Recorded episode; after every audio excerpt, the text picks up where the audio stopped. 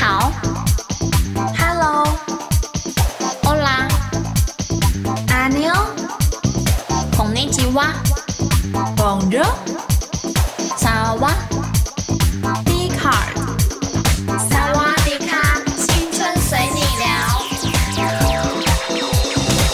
Hello，大家午安，欢迎来到萨瓦迪卡，我是袁心。今天呢，我们要来讨论一下现在啊，在大学被广为拿出来宣传的一个词。我相信在座有很多在听的听众，应该都有听过“斜杠青年”这个名字。那最近呢，在我们学校，就是老师上课或是演讲，几乎都会跟大学生提到这个概念。但我相信，现在大家一定还会很狐疑。像我那个时候听到，我就心里就想说：“哈，斜杠青年，斜杠青年的定义是什么？一个人身兼很多份工作，就叫做斜杠青年吗？”我之后才弄清楚，其实这个答案是否定的。今天啊，我们就是要来讨论一下，大学生兼很多份工作，就是斜杠青年了吗？或是你出社会，同时拥有很多种工作的身份，你就是一位斜杠青年吗？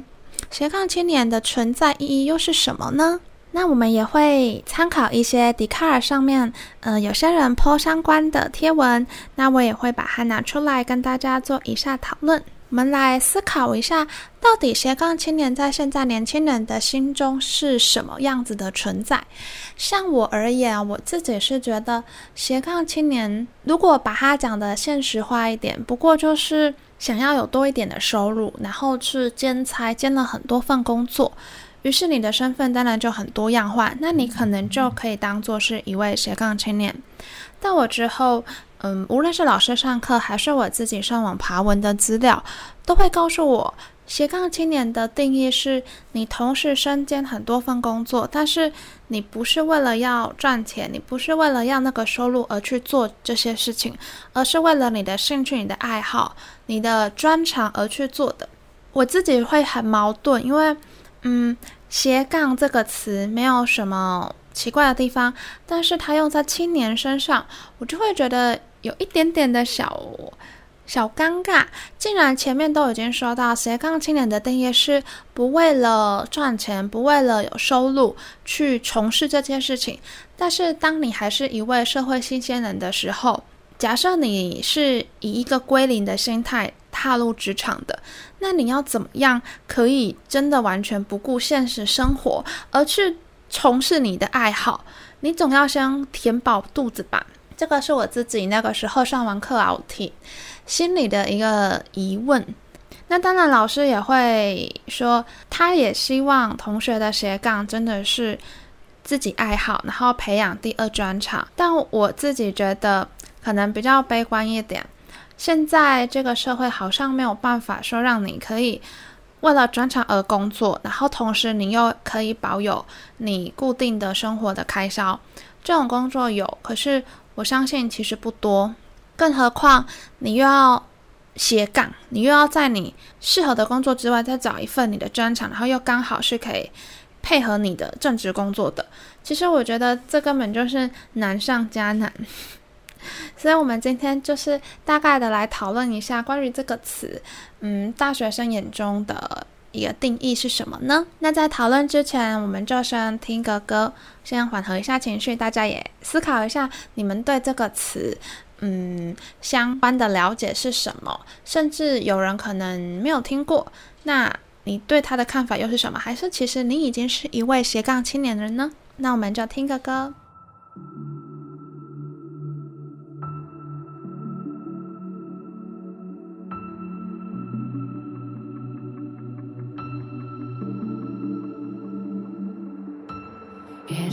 是不甘心，也许是可惜，也许无法相信，突然身边再也不是你。能给的都已经给你，能做的都用尽全力。也许遇见你是种幸运，分开却是天意。不是不能面对。又不是十八岁。爱过你的年岁，心里至少真的不后悔。也许会不舍，会落泪，但得不到也许才珍贵。也许再等等，就有人会比我们匹配。很久很久很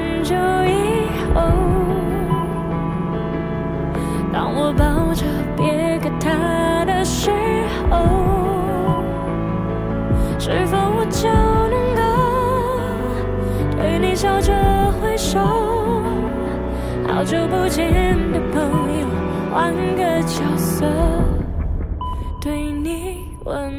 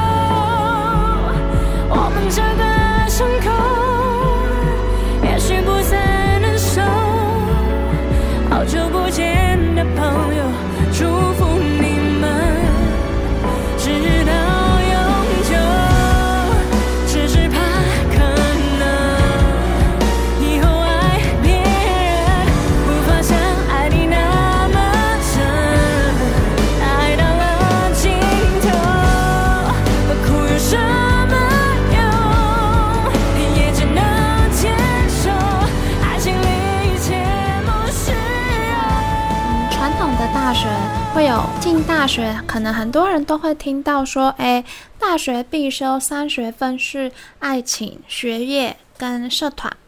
但其实我自己觉得啦，现在嗯，可能还要再多加一个是职场经验。于是我们今天要讨论的就是跟职场经验比较相关的。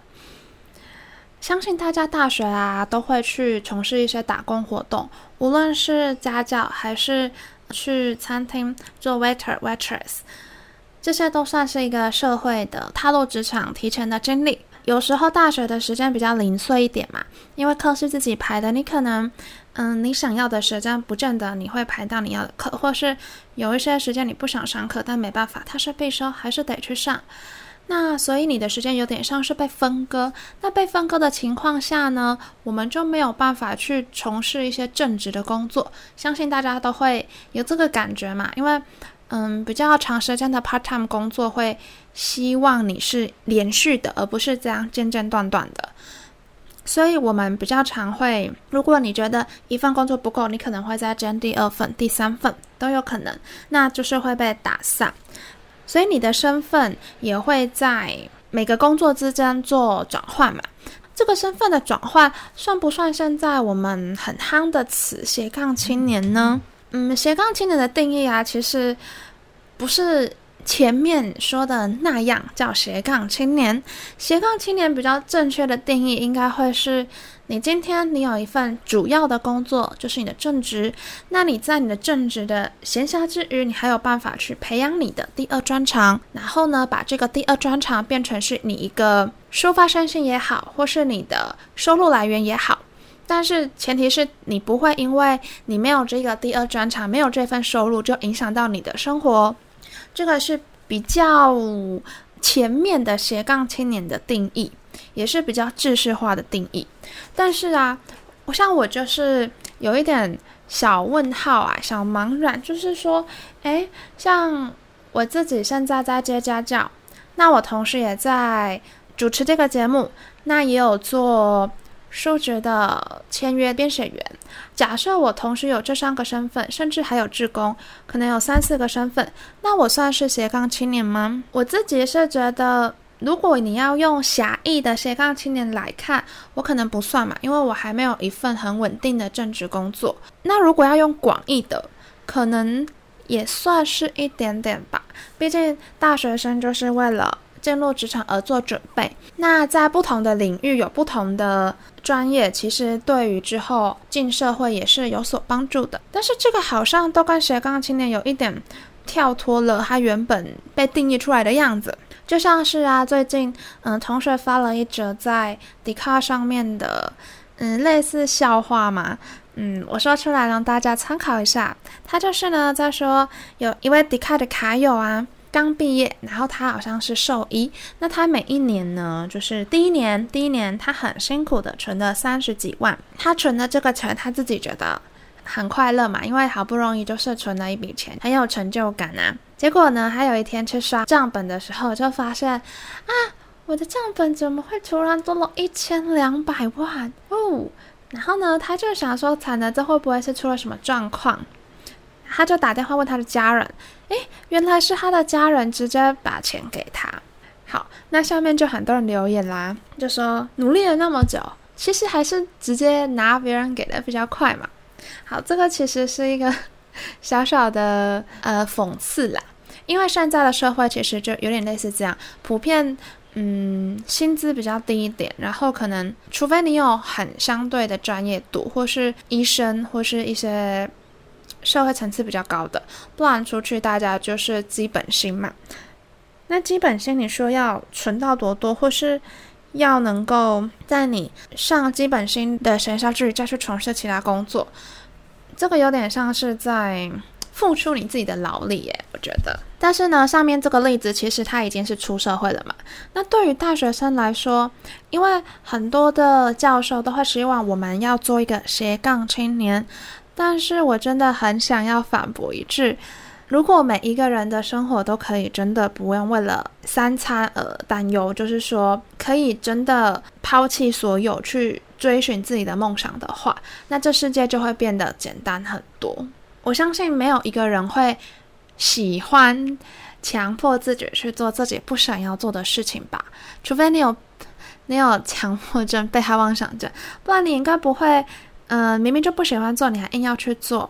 那很多时候身不由己，有的时候纯粹是为了要能够多一点收入，于是你就去做了。那也没有什么不对啊，因为你的付出是有得到回报的嘛。不是每一个人都那么的幸运，能够工作跟兴趣互相结合，甚至你的兴趣是支撑你生活的工具。我觉得做到这点真的很困难诶。像我们未来即将可能从事教职，现在也是会遇到一些小瓶颈。像最近呢，嗯，教学的课程就会让我感受到，其实。教学现场也不是那么的友善呢，好像我在学校学的这一些教学教法，我真的能够带到教学现场吗？我的热忱会被接受吗？甚至是会不会有其他的不同的教学立场的前辈会去呃反驳你，会去觉得你的观念可能不对，甚至太过新颖，他们没有办法去接受，这些都是一个职场的。潜在的小威胁，跟之后你进入社会要去吸收的部分，光是像是对我来我而言，这可能是我的一个有兴趣的东西。光是有兴趣的东西就会碰到那么多瓶颈了，那你还要再去找一个有兴趣的东西，然后去辅助你，甚至成为你第二个收入，你第二个很棒的一个身份，足以让你拿出去跟别人说嘴的一个身份，这是多么困难的事情啊！而且我我认为，就是你要当斜杠青年，你的主业一定要先顾好嘛。那你顾好你的主业，一定得要花时间啊，跟精力啊。那你如果在你主业时间跟精力还没有顾起来之前，你把你的精力分散去给了其他的行业或者其他的工作，那你一个人就是二十四小时，诶，怎么会有其他多余的时间去让你吸收你原本这个主要职业的一些资讯养分呢？所以，我个人觉得斜杠青年好像有点太乌托邦思想了。诶，我自己是一个大学生，我真的深刻感受到，现在教学现场真的没有很友善，也不是，嗯，坦白说啦，其实很多东西上面老师在讲，我们也不是不知道，但是我们想要知道的是。要怎么样能够去改变教学现场整个的气氛，改变小孩子对于某些科目的既定印象？那我也知道老师们、教授们都会教，但我到了现场，我真的可以把教授们教的这些东西转换成我的，再传递给学生吗？这中间真的不会有任何的 bug 吗？对吧？其实不要单说教书这件事情，很多职业我相信也都是一样的。毕竟人家说做一行怨一行嘛，所以可能是相对这个教书，我可能比较有经验，所以我把它拿出来当了个譬喻。那你在你的主业遇到了那么多的困难，你还有时间分心在其他行业上吗？这个我觉得真的是有一点难为人了诶，就像是以现在的我来说，嗯，我觉得要同时兼顾学校，嗯，家教。然后像现在主持这个节目跟志工，有的时候你就会有一种很心累的感觉。你会想要每一件事情你都做到很前面，做得很好，但是你的时间一样，一天就是二十四个小时，除非你牺牲你很多的休息时间去达成你的这些事情，达成你的目的。但是这样子的生活品质就会变得不太好。你可能二十四小时有一半的时间都处在于一个压力的状况之下，这样其实也不是一件乐事吧。所以斜杠青年，我认为它的定义应该要被广泛化，应该不要再那么的理想化了。真的，这个社会真的不是所有人都可以不顾一切的去追寻你的梦想，就是你抛开你的。生活，抛开你的家人，抛开你的一些你不想要去面对的事情，而去追寻你想要的东西，我相信这需要勇气，但是也需要现实上的很多的资源，而这些资源真的不是个人可以去拿捏的，也不是说你想要有就有的。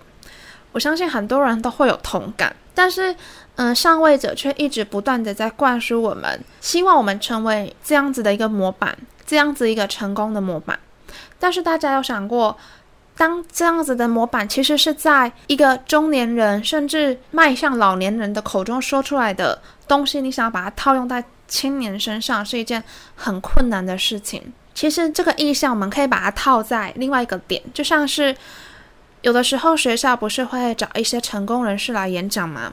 那他们的演讲大概就是一开始是怎么样的艰辛，然后中间会有一个转折点嘛。转折点完就是，哎，他怎么样成功？步骤通常就是脱离不了这三个大部分。我每次都会在思考说，嗯，他成功了，但是你没有想过他是多少人里面的之一吗？那我相信这个之一，我非常认同要努力这件事情，我也非常认同要去找资源这件事情，但同时我也非常认同运气这件事情，跟你的机运，也就是说你。真的是要什么东西天时地利人和，才有可能创造出一个现在在上面跟我们讲述他有多成功人士的一个传奇，跟他的一生，就像是很现实的，学校总不可能去找一个 loser 来告诉我们人生应该要怎么过吧？但有可能他就是一个机运不对，于是他从了 winner 变成 loser，于是。就不会有人去邀请他来做演讲，所以我会觉得说，就是，嗯、现在已经成功的人可以多多在我们现在这个大学这个彷徨的年纪的立场去思考。我们也很想做，但是外在因素太多，毕竟人一生出来就是不公平的嘛，你就没有办法去决定你的起跑点要在哪里。这个我很认同，但是。你说，既然都已经不公平了，你还想要去创造一个什么乌托邦的社会？我会个人觉得有点太做作了啦。像是最近呢、其实学校有请一位，诶，还蛮有名的一个投资学者，那他也是我们学校的，嗯、老师，他是谢老师，名叫谢世英。那他其实在帮我们做了一个演讲。那我会觉得，其实这种相对的，对现在大学生就还蛮重要，就是跟投资理财有关的部分，也是跟我们刚好这个 type 有点相关嘛，斜杠青年嘛。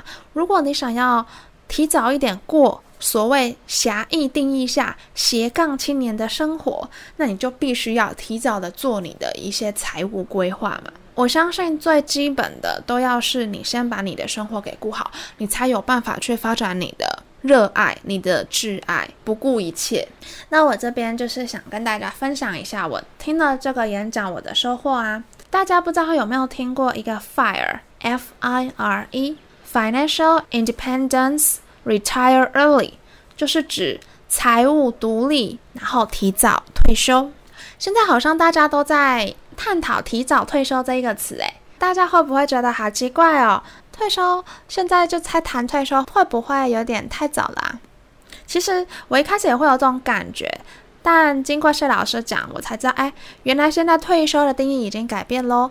原本的退休的定义会是，呃，真的是回家什么事情都不做，每天就是，呃，当一只 couch potato 这样子。但现在的退休呢，已经变成是一种。你不再为钱而工作，于是你就退休了。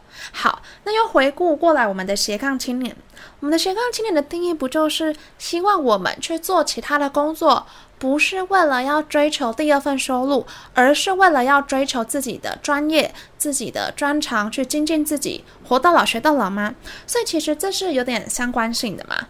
你要先把你的财务独立了，你才有办法去。做后面一堆的事情，那你想要你的财务独立，需要的是你年轻时候的时间。于是我们又回推，既然你需要你年轻时候的时间，那斜杠青年青年这两个字会不会相对的又有一点点小问题呢？对吧？好，那我在这边就分享一下谢诗英老师告诉我们的一些观念。他就说啊，财务安全，老师啊就问了我们一下，说，哎，你们现在。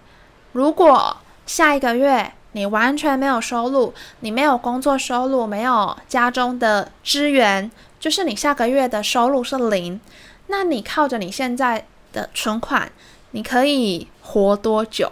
这个有点小现实，就是你就会开始去思考说，诶，那我现在我可以活多久呢？你就会。很认真的思考这件事情。那老师是告诉我们，你的财务安全的领域至少应该是你没有收入之后的时间，你可以过至少一年。一年你都没有收入，你还是有办法过生活。这个是每一个人最基本的财务安全的范围。当然，存越多越好嘛。我觉得算是一个风险管理嘛，就是你永远都不知道你的下一秒会不会需要支出一笔比较大的一个费用，所以就是先提前预防啊。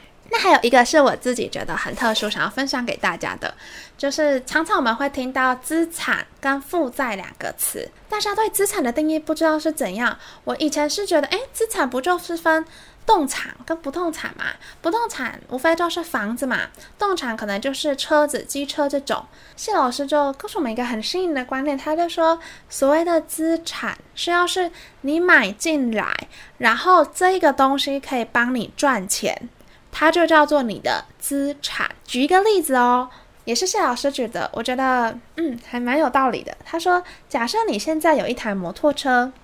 那你的摩托车如果是用来去玩耍，嗯，载女朋友、载男朋友之类的，就是去玩乐的性质的话，那你的摩托车就不叫做你的资产，而是叫做负债。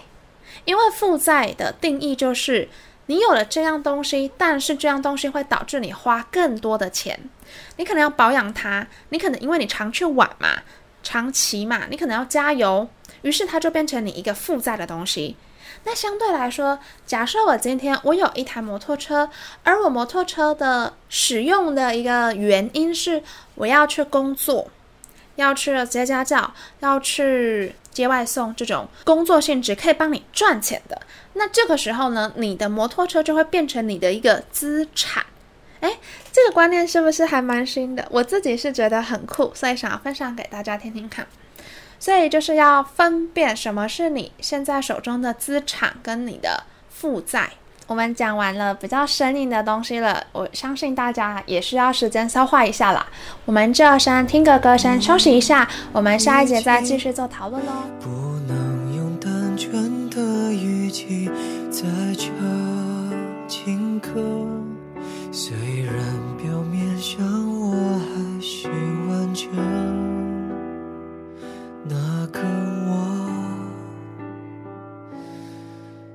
可是身体里有个什么已被刺破，有一颗我从小仰望的星星悄悄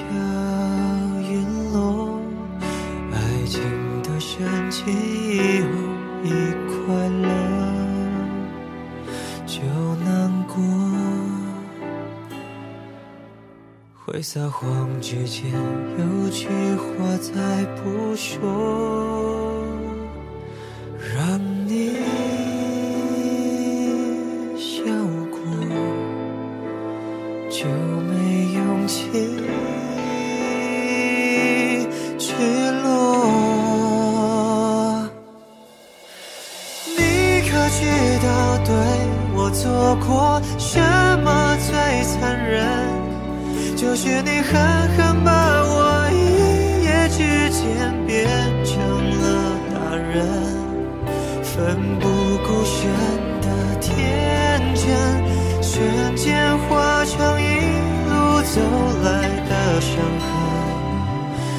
我怀念我的笨爱人，你太知道爱一个人怎样害一生。你在他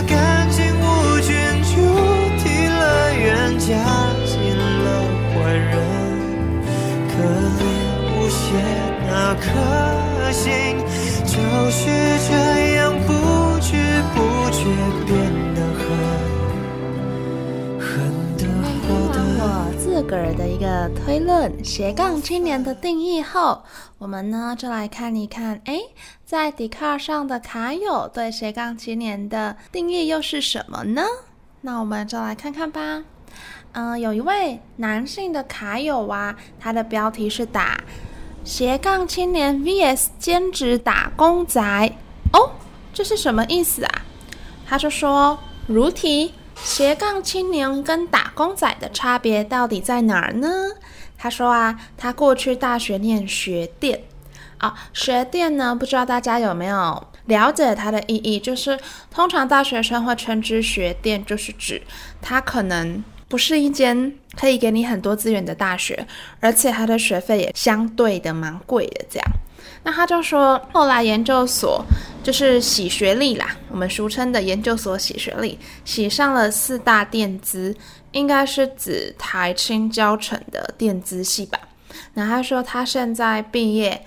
年薪大概是领两三百万这样子，那他说啊，也看到很多大学同学会发那个线动啊，就是 IG，很多人可能会兼职好几份工作，可是也不太像是接案还是干嘛，都是取代性比较高的工作。所以看到这个，诶，取代性比较高的工作，嗯，想一想大学生的兼职好像也都是取代性蛮高的工作。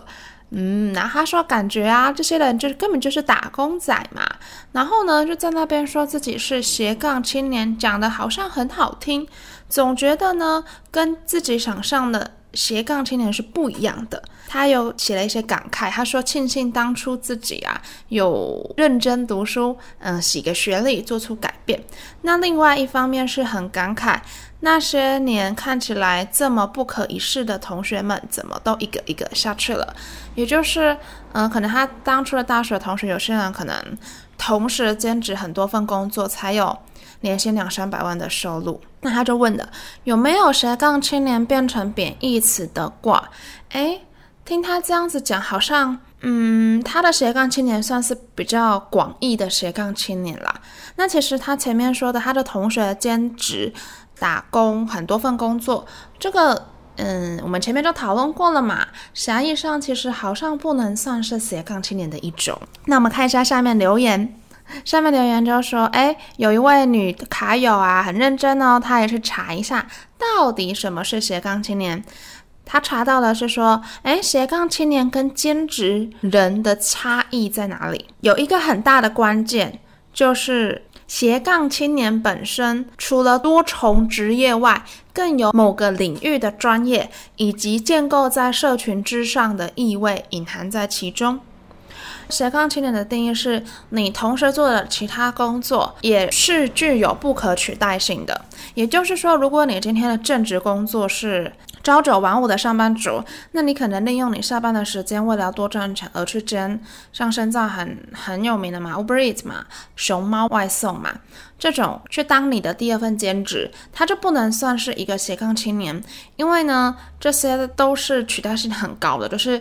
任何人只要你手机下载了，你想要当，可能你现在马上下载，你可能最快可能等一下，或是明天你就可以去从事这份职业的这种呢，就已经失去了斜杠青年原本的意义，要具有专业度，而且要具有不可取代性。嗯，好像 Dcard 上面呢，比较没有那么多人对这个议题有多一点的讨论这样子。那有鉴于啊，Dcard 上面的资料实在是有限啦。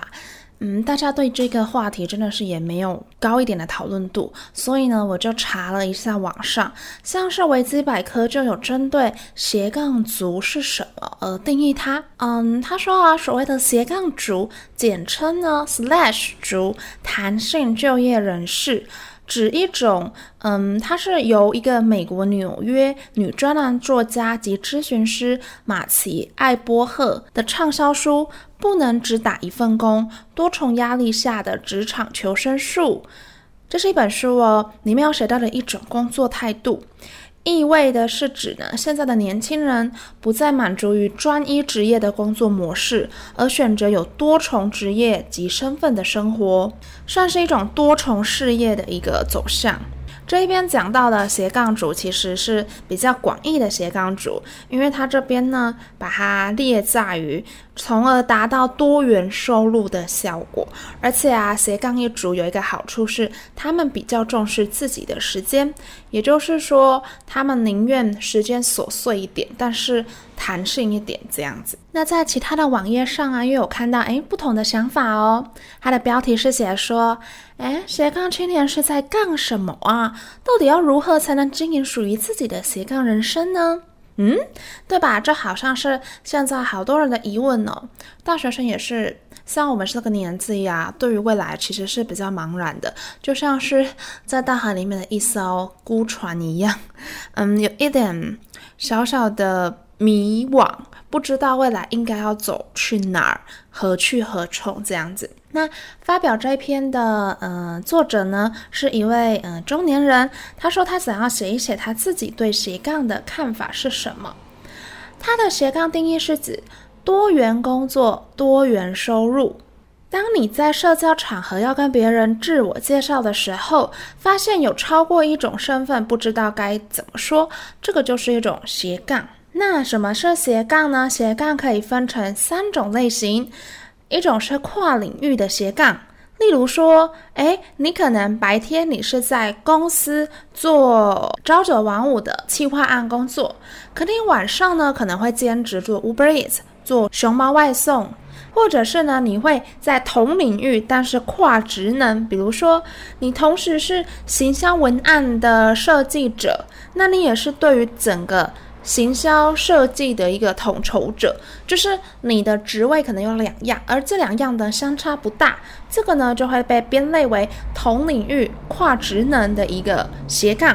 最后一种呢是同职能跨职位跨产业，比如说那今天你已经会了，嗯，类似像假设，譬如美编的这个工作，那你的美编工作其实可以用于，嗯，出版社，用于杂志，用于网络上，都算是一个你同职能，你都一样是美编，但是你不同的职业、不同的职位、不同的领域去发挥，这个也算是斜杠的一种。那斜杠呢，有三个核心，一个叫做。性格，一个叫人脉跟技能。这位中年的呃作者呢，就告诉我们了：诶，既然是工作，又可以换收入，你当然需要一定的技能嘛。对呀，那他说，哎，技能其实也不需要到很强啦，够强就可以了。那到底什么叫做 OK 可以了呢？他说，就是有人愿意买单啊，有人相信你啊，那这个买单的金额养得起你，那你就 OK 了，你就已经达到你要的目的了嘛。到这里我会发现，其实他的斜杠还是比较偏于。实际一点的，应该是说，我会斜杠，主要是我需要有，或是我想要有其他的收入来满足我的生活，于是我就去做了这个斜杠青年。那再来呢，你需要人脉，其实人脉不是只有斜杠青年需要，我相信现在啊，在这个社会上，大家都要会拥有社交的能力，像是可能，当然你说不同的领域，它需要的人脉的强度其实是不一样的，没有错。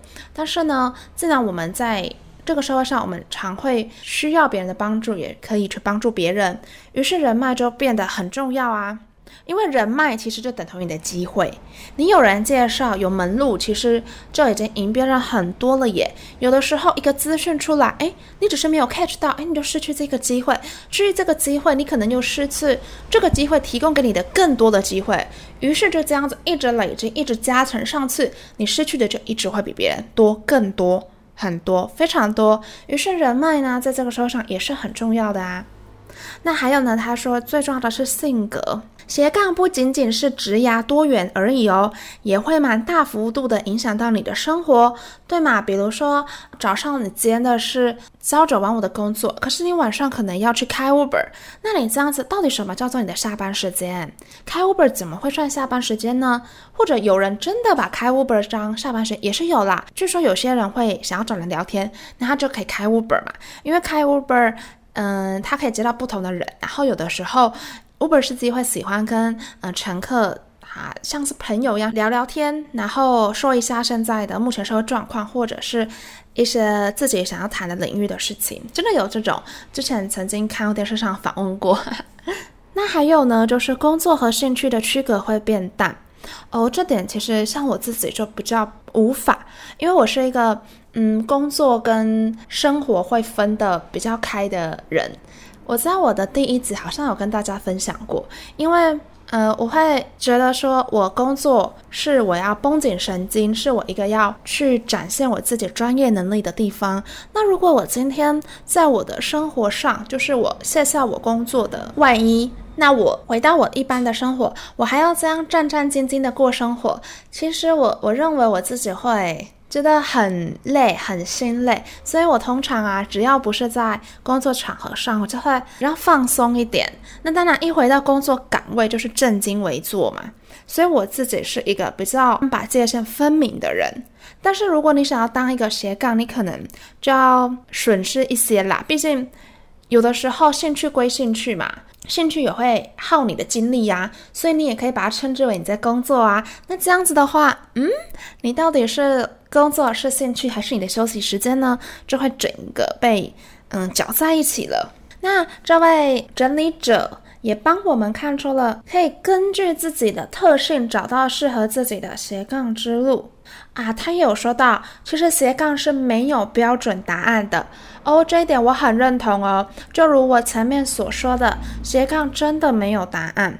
想要当怎么样的斜杠青年呢？就是其实每一个人适合的都不一样。那斜杠其实有三个目标，一个是分散风险，没错嘛。如果你今天你拥有。不多，这两个工作就好了。今天你主要的一个工作被可能被上司给刁难了，被同事霸凌了，或是有人就看不惯你嘛，那你这个时候你就会萌生想要辞退的一个意图。如果你辞退，你就会开始需要顾虑到，哎，那你的生活怎么办？你有没有另外一个工作可以去暂时让你的生活不要担忧那么多的，那这个时候你的第二份工作就变得很重要啦。所以它也算是一种鸡蛋不要放在同一个篮子里的一个原理，分散风险。那再来呢，就是可以丰富多元你的生活。有的时候你在你不同工作岗位上会遇到不同的同事嘛，那每一个同事又会有每一个。不同的性格，那你就会发现，你可以接触到很多不同的人，或者是事情也是有的时候，你白天工作的事情跟你晚上工作的事情是截然不同的。那你就可以是督促自己去了解什么样的工作比较适合你。那你喜欢做什么样的性质的工作，或者是呢，你的技能在哪？你比较擅长处理什么样的工作呢？这个算是对呃职场上的一个多元性有帮助啦。然后再来呢，是自主自由。现在的人比较不喜欢被绑，就像是很多人都会觉得说，上班有的公司还维持在八点上班，其实好像还蛮多人觉得很累，因为八点就是打卡超过一分钟就可能被扣钱了嘛。那如果你是斜杠青年，你可以选择你平时的工作不要那么的繁重，而在你下班的其他时间安排工作。在你比较活跃的时刻安排工作嘛，有的人就活跃在晚上，那他可能晚上可以工作到比较晚，早上他可能就病恹恹的，那 maybe 他就不适合一般的工作嘛。那斜杠经营呢，有三个阶段，诶，这位作者真的是很用心，帮我们整理了好多哦。他说：“斜杠就是同时身兼多职嘛。那因为一开始我们才刚接触，其实人脉少，经验也少，我们没有门路去找寻我们要的斜杠职业。你要累积实力，进入到第二阶段，可能你案子也会开始变多，人脉也可能变杂，就会有穷忙的可能。诶，其实这个如果用在我身上呢，就真的还蛮明显的，应该是意思说。”我那个时候刚上大一的时候啊，就想说想要接家教，这样可以买一些自己想要的东西。所以呢，一开始找家教，坦白说是比较辛苦一点，因为大一其实有的家教经验不多。那虽然我是凡先入学，嗯、基本上在进入大学前我已经工作了半年，所以我相对比别人有这半年的经历。但是这半年对家教市场来讲，其实还是不够的。所以我大一在。接家教就是，嗯，比较没有办法给家长认同这一点，我自己当然也是觉得家长方面是没有问题的，因为你当然会怀疑嘛。那但是呢，当我稳定接到了家教之后，大二开始就是通常接家教试教完被录取的几率呢，几乎是百分之百。嗯，应该是说，假设我这面试十个，基本上应该是会有九个是会有的。这个，嗯，不是在说我本身的专业度或是教书方面多么的厉害，我只是想说，你的经验会让面试你的家长们看到，那他就会觉得，哎，你在这方面有经验了，你已经有。教学的成果出现了，他当然就会用你。你后面呢，你就会越来越顺嘛，一步一步慢慢的爬到后面就比较轻松一点。然后像是呃之之前我还想过说，可能要做嗯不止家教以外的工作，所以呢，我就是去投了书籍的接案的工作。那其实一开始他要的。那份工作我没有办法配合，我忘了是时间关系还是我觉得我能力不足，那我就有，我还是有投，但是我有表明说，嗯，如果有其他我比较 OK 的，嗯，我擅长领域，我可以帮忙。于是呢，就因为我投了这一封信，那我在大二到现在目前呢，都还有在签约帮帮书局做出题的一个作者，这样，所以我就觉得，哎，其实经验累积真的很重要哦。嗯，不要小看你在大学期间你累积的人脉，跟你累积的一个做事经验，甚至啊，其实到最后你就是不是工作在挑你，而是你在挑工作。当然，我会认为现在大学生讲这个还太早啦，就是我现在的范畴只是在像家教或是在这种比较小型的兼职上。但我觉得，如果你有认真的去耕耘，其实你还是看得到收获的。就像我现在这样，虽然就只有一点点小小的，但。我觉得目前来说，算大学生活算满足了啦，因为不会为了找不到工作而担心嘛。甚至有的时候，我会觉得自己太累，没有办法负荷，我可能就会婉拒别人的邀约这样子。所以我会觉得前面的努力很重要，所以大家可以现在如果还是小大一的你们呢，可以好好的加油试试看。好，那以上呢就是网络上啊，针对斜杠青年，然后加上我自己的一些想法，那分享给大家，希望大家对斜杠青年这个词有更进一步深入的认识。那既然我们讲完比较学术上的东西，我们现在呢就来讨论一下，嗯，当你。大学已经到现在，像我这个年纪，已经算是老屁股了啦，都大三了，实在是觉得时间过得好快。嗯，会面临到一个问题，就是到底要不要考研？好，其实这个也是我在嗯上次在忘了是在 Dcard 还是在某一个社群网站上，我就看到有人分享说，嗯，好烦呐、到底要不要考研究所呢？那考完研究所，到底要不要再读博士呢？啊，其实。我本人也有这样子的一个困扰，现在也是还蛮纠结，就是哦，我到底要不要考研究所？那我在里面呢、我其实得到一个答案，应该是说，我是觉得他的立场是蛮有他的理由的。嗯，他是说，如果你大学要考研究所呢，嗯，会尽量建议啦。不要再考本系的研究所，那这个我不晓得对于一些理工科的人会怎么样去思考，但是于我而言，像我是念国文系嘛，我们这种学术上的性质的科系，我自己也不会想要再去读同一个科系的研究所。第一个是。嗯，可能对这一个科室也没有到那么的热爱，或是那么的想要再去探究里面的真理，因为毕竟我觉得学术上的东西就是嗯曲高和寡居多，坦白讲，所以我会想要去考其他文组的研究所，嗯，就是可能上课也好，或是就是其他科。那嗯，网上的看法是说啊，如果你在读上次你的。嗯，大学科系的研究所，其实，嗯，尤其是文科的啦，会变成说，相对于别人，当然是有更精进一步，但是有那个 CP 值吗？有那个实用性吗？这个也是我自己很考虑的一个点啊。所以我现在是在想，如果要考研究所，应该也不会考本科系的。那当然不知道大家的想法如何。那我是有。听过，其实理工科是蛮多人考本科系的嘛，因为如果你想要进入呃科技大厂工作，可能就一定要需要硕士的一个理工相关背景的学历，那这当然就是嗯没有办法说什么，也是每一个人的科系的未来的发展不同嘛。那还有一个问题是，当你读到了硕士，诶，到底要不要念博士啊？因为大家都知道，现在硕士其实满街跑，哎，不瞒大家讲，好像很多大学哦，不只是私立的，有的时候国立大学也是，硕士班都是有报就进了，哎，我觉得实在是不是很认同这样子的一个风气啦。因为就变成好像你大学毕业根本就没什么啊，我告诉你，硕士毕业也没什么啊，对吧？所以惯了台湾这种风气。好，那但是这个算了，这一时间改变不了嘛。那现在是很多人读完硕士就会纳闷，就说啊，硕士都读完了，如果读到博士，不是感觉更屌嘛？拿出来的名片就是写什么什么什么博士哦，这样感觉就是更厉害啊，更比硕士的人能更棒。但是呃，如果以公职来讲的话，博士是有比硕士多领。一点钱没错，当然我相信私人的机构也有。现在的景气其实不太好，前也不是前一阵子，应该是嗯、呃、很多年前不是有一个博士去卖鸡排嘛？对啊，所以。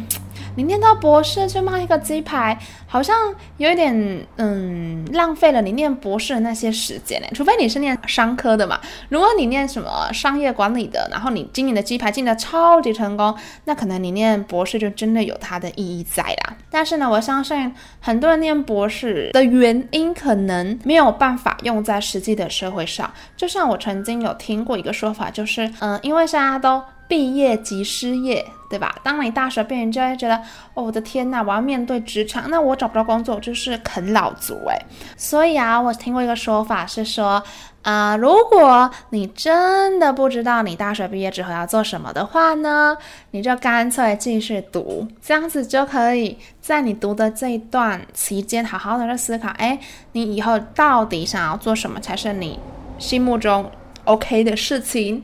对，可是我觉得这样子的理由真的是很牵强诶，你不知道你以后要干嘛，然后你去读了一个硕士，那我其实很纳闷，你真的知道你硕士读出来要干嘛吗？好，但是我觉得我现在没有立场讲这个，因为我跟你们一样都有这个困扰。那我会觉得，如果我要读硕士啦，我的立场应该不会是因为我不知道我要干嘛，而是可能我想要把我的职业是用到硕士后，我再来好好的思考，我是不是要是当一位老师，或是我要转成其他相关的职业。而且啊，其实还要顾虑到一点啊，就是说。当你念到博士，其实不好意思，就是因为本身是文组，所以我讲文组的东西可能会比较的有说服力，所以我举例会比较常举文组的。嗯，希望大家体谅这一点，谢谢你们。其实像文组的，你读到博士的用意是什么呢？我相信百分之八成只有一个，就是去大学教书嘛。因为，嗯，你你当然也可以去考老师，但是我个人会觉得考老师真的是太大材小用的啦。其实老师高中也是大概硕士生啦，然后你说，嗯，读到博士去考一个国中小老师或是高中老师，我都觉得很可惜呢。所以很多人读到博士的理由是他要去大学教书。好，那问题就来啦，你要去大学教书，你有想过有这个缺给你吗？好了，我觉得我今天讲话可能比较直接一点。对，你要去过滤到现实的社会，真的有缺给你吗？对不对？现在据我所知，其实大学老师要进来大学，尤其是国内的，也不简单哦，一关过一关，而且，嗯，我们不要说什么，但是一定会有嗯一些关系的问题嘛，所以应该说我们都要去思考的是。嗯、呃，我们考了硕士，考了博士出来，有位置给我们吗？硕士会比较没有关系，是因为现在真的好多人读硕士，所以嗯，硕士出来是确实是有加分的效果。可是博士出来会有个问题是，你不想要去贬低你自己，去当一个硕士位置的工作，而且呢，你也不希望。自己多读了那么多年的书，你居然领的薪水跟硕士一样。我们，求职者的心态是这样，可是嗯，雇主的心态又是如何？他们就在想说，其实我这个职位硕士就够了呀，为什么我要自己拿石头砸自己的脚，去花大钱聘一个博士来一个原本硕士的职位，对不对？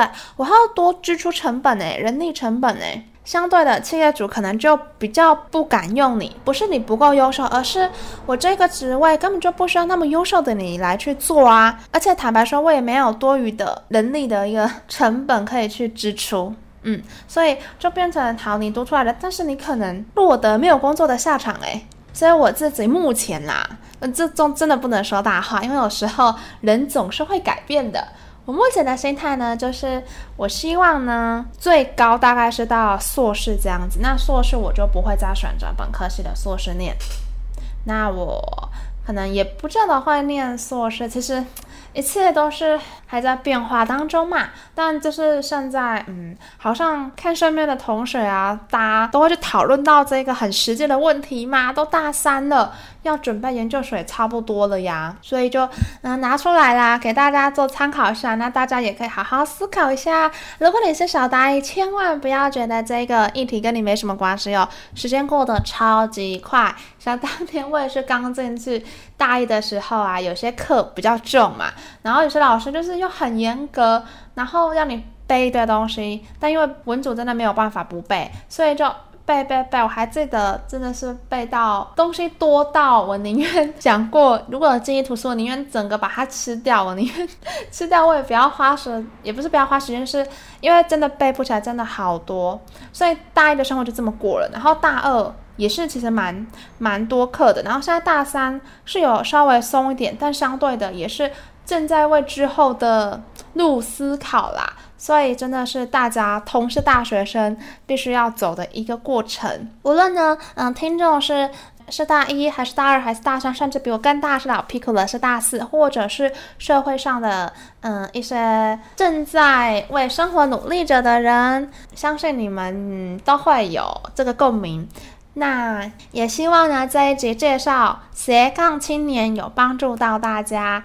那时间也差不多喽，今天呢就到这边啦。我是袁心，我们下次再见喽，拜拜。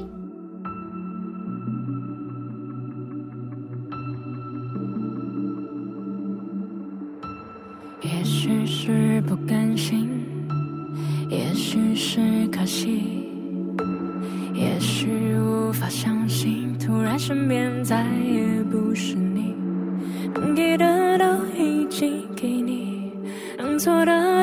用尽全力。也许遇见你是种幸运，分开却是天意。不是不能面对，又不是十八岁。爱过你的年岁，心里至少真的不后悔。也许会不舍会落泪，得不到也许才珍贵。也许在等疲惫。很久很久很久以后，当我抱着别个他的时候。是否我就能够对你笑着挥手？好久不见的朋友，换个角色对你问